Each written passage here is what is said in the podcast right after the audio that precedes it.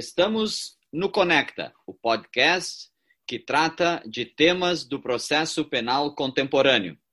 Eu sou Nereu José Giacomoli, advogado e professor da PUC do Rio Grande do Sul.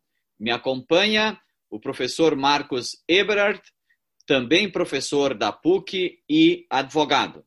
Hoje estamos no 23º episódio do, do Conecta e trataremos do incidente de ilicitude de prova, que está previsto no artigo 157, parágrafo 3 do Código de Processo Penal.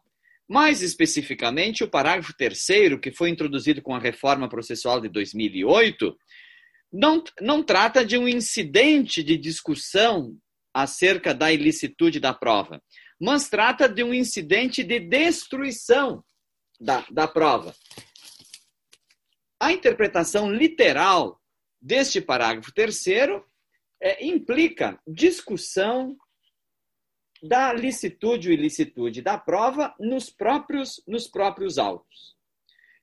Entretanto, a discussão acerca da licitude ou ilicitude da prova, quando ocorrer no processo penal, além de contaminar as demais provas, influencia o convencimento do julgador. Por isso, é de ser aceito um incidente preliminar nos moldes do incidente de falsidade documental previsto nos artigos 145 e 148 do Código de Processo Penal, para que seja avaliada a admissibilidade da prova nas situações em que houver um questionamento sobre a licitude ou ilicitude da prova. Mesmo quando a problemática surgir no curso do processo, a discussão há de ser realizada em autos apartados, reduzindo-se a possibilidade de influência nas demais provas e nos sujeitos processuais. Quanto aos sujeitos, é possível afirmar que a valoração prévia do conteúdo lícito ou ilícito da prova é motivo suficiente para duvidar da imparcialidade na apreciação da prova. Por isso que o artigo 157 deve, parágrafo 3 do Código de Processo Penal, deve ser interpretado no, no contexto dos demais incidentes previstos no próprio, no próprio ordenamento jurídico. Porque se nós formos discutir a, licitude e ilicitude nos próprios autos, de pouco valerá, de pouca eficácia tirar, é, é, é, resultará a simples retirada desta prova nos autos, depois de firmada sua ilicitude perante o julgador que irá proferir a decisão, e inutilizar esta prova num incidente. Tá? Então, por isso, é, é conveniente, é, é, é, se não só conveniente, é lícito e juridicamente defensável a discussão prévia acerca da ilicitude é, num incidente específico para, para, para essa, essa questão, com todas as garantias é, do contraditório, tanto por parte da acusação quanto por parte é, da, da defesa. Professor Nereu, satisfação dividir mais um episódio do Conecta Contigo, agora o 23 episódio em que nós trazemos a lume o tema da prova ilícita. E a prova ilícita no Brasil passou por momentos muito tortuosos, principalmente em relação às primeiras, às primeiras decisões do Supremo Tribunal Federal sobre a prova ilícita, misturando este tema dentro do livre convencimento motivado e entendendo, portanto, durante décadas, que o magistrado pudesse, na livre valoração da prova, é, até mesmo, quem sabe, aceitar uma prova ilícita no seu convencimento.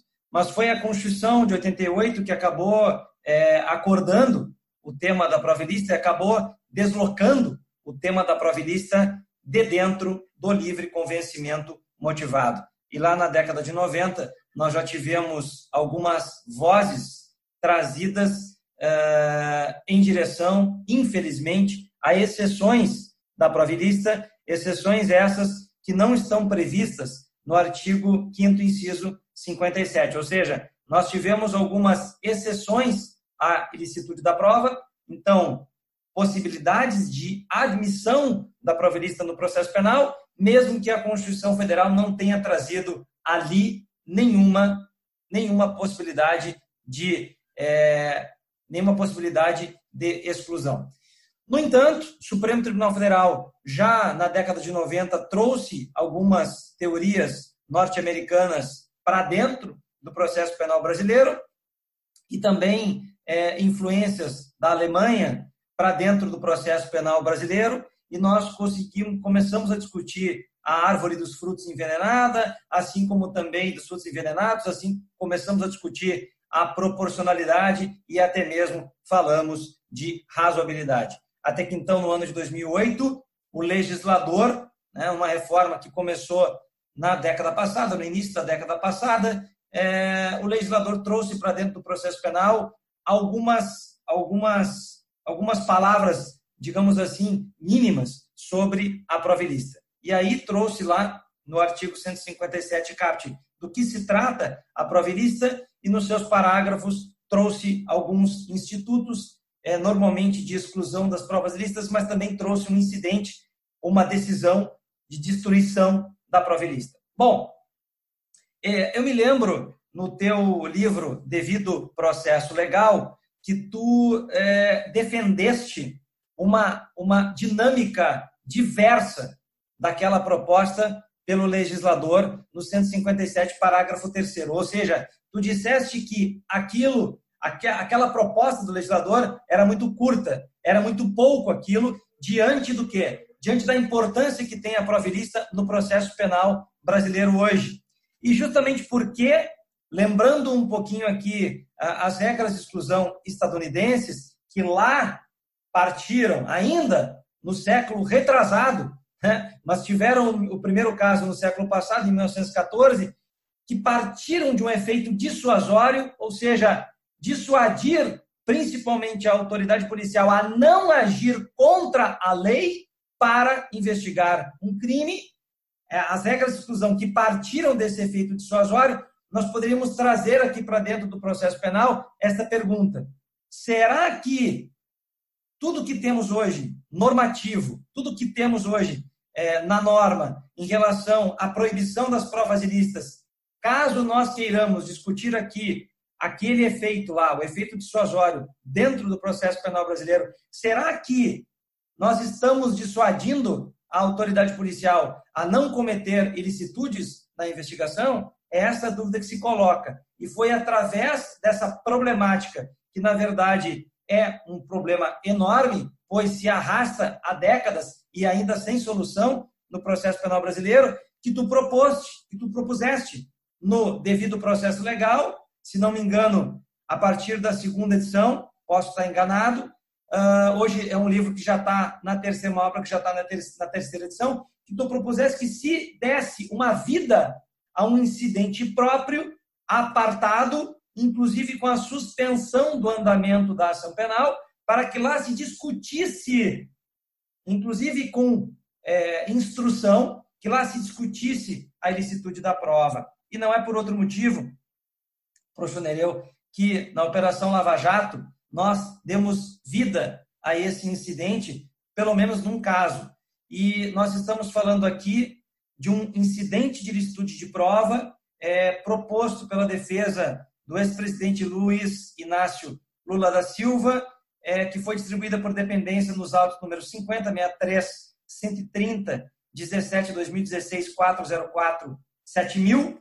Esse incidente de estudo da prova, em que a defesa, no curso é, do processo, traz um parecer técnico complementar, e esse parecer técnico complementar, ele parte da premissa que a cadeia de custódia da prova, daquela prova que está ali sendo analisada, ela não foi, ela não foi preservada. Que a cadeia de custódia, ou seja, a fiabilidade da prova, não foi preservada.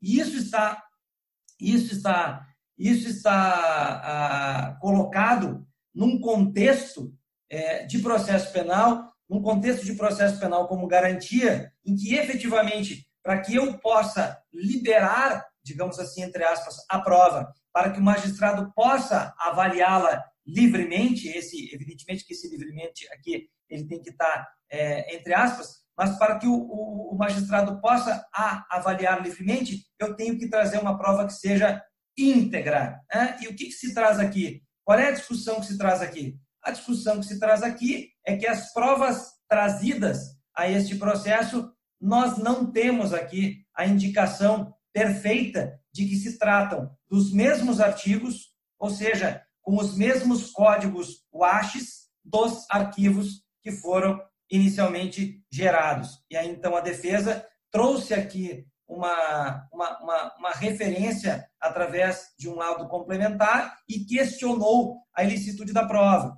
E foi a partir disso que a defesa pediu, estão aqui os pedidos finais, pediu que suspendesse a, o trâmite da ação penal principal até que se resolvesse um incidente da prova ilícita. E fez isso de que forma? Já que o parágrafo terceiro assim não se coloca, ou seja, já que o parágrafo terceiro do 157 não dá a importância à ilicitude da prova como deveria dar, o faz aqui a defesa com base no artigo 145, ou seja, nos mecanismos que, que temos para verificação, para verificação sobre a falsidade documental, professor Nereu. Então, é esse o caminho que nós vemos como o caminho é, possível dentro do processo penal brasileiro para que se dê uma importância à proverista, uma importância que a proverista merece diante de tantos casos que nós observamos no dia a dia forense de descumprimento de normas durante a investigação. Nós estamos fechando o 23º episódio do Conecta Podcast, que discute temas do processo penal contemporâneo e que vai ao ar todas as quartas-feiras às 18 horas. Lembrando que, paralelamente ao Conecta Podcast, nós temos o Conecta Gaps. E no Conecta Gaps nós temos episódios muito mais curtos, muito mais enxutos, de dois a três minutos, em que uma vez por semana nós disparamos também o Conecta Gaps a todos vocês. É, sigam-nos no Instagram, sigam-nos lá no Spotify, e um abraço a todos, uma excelente semana.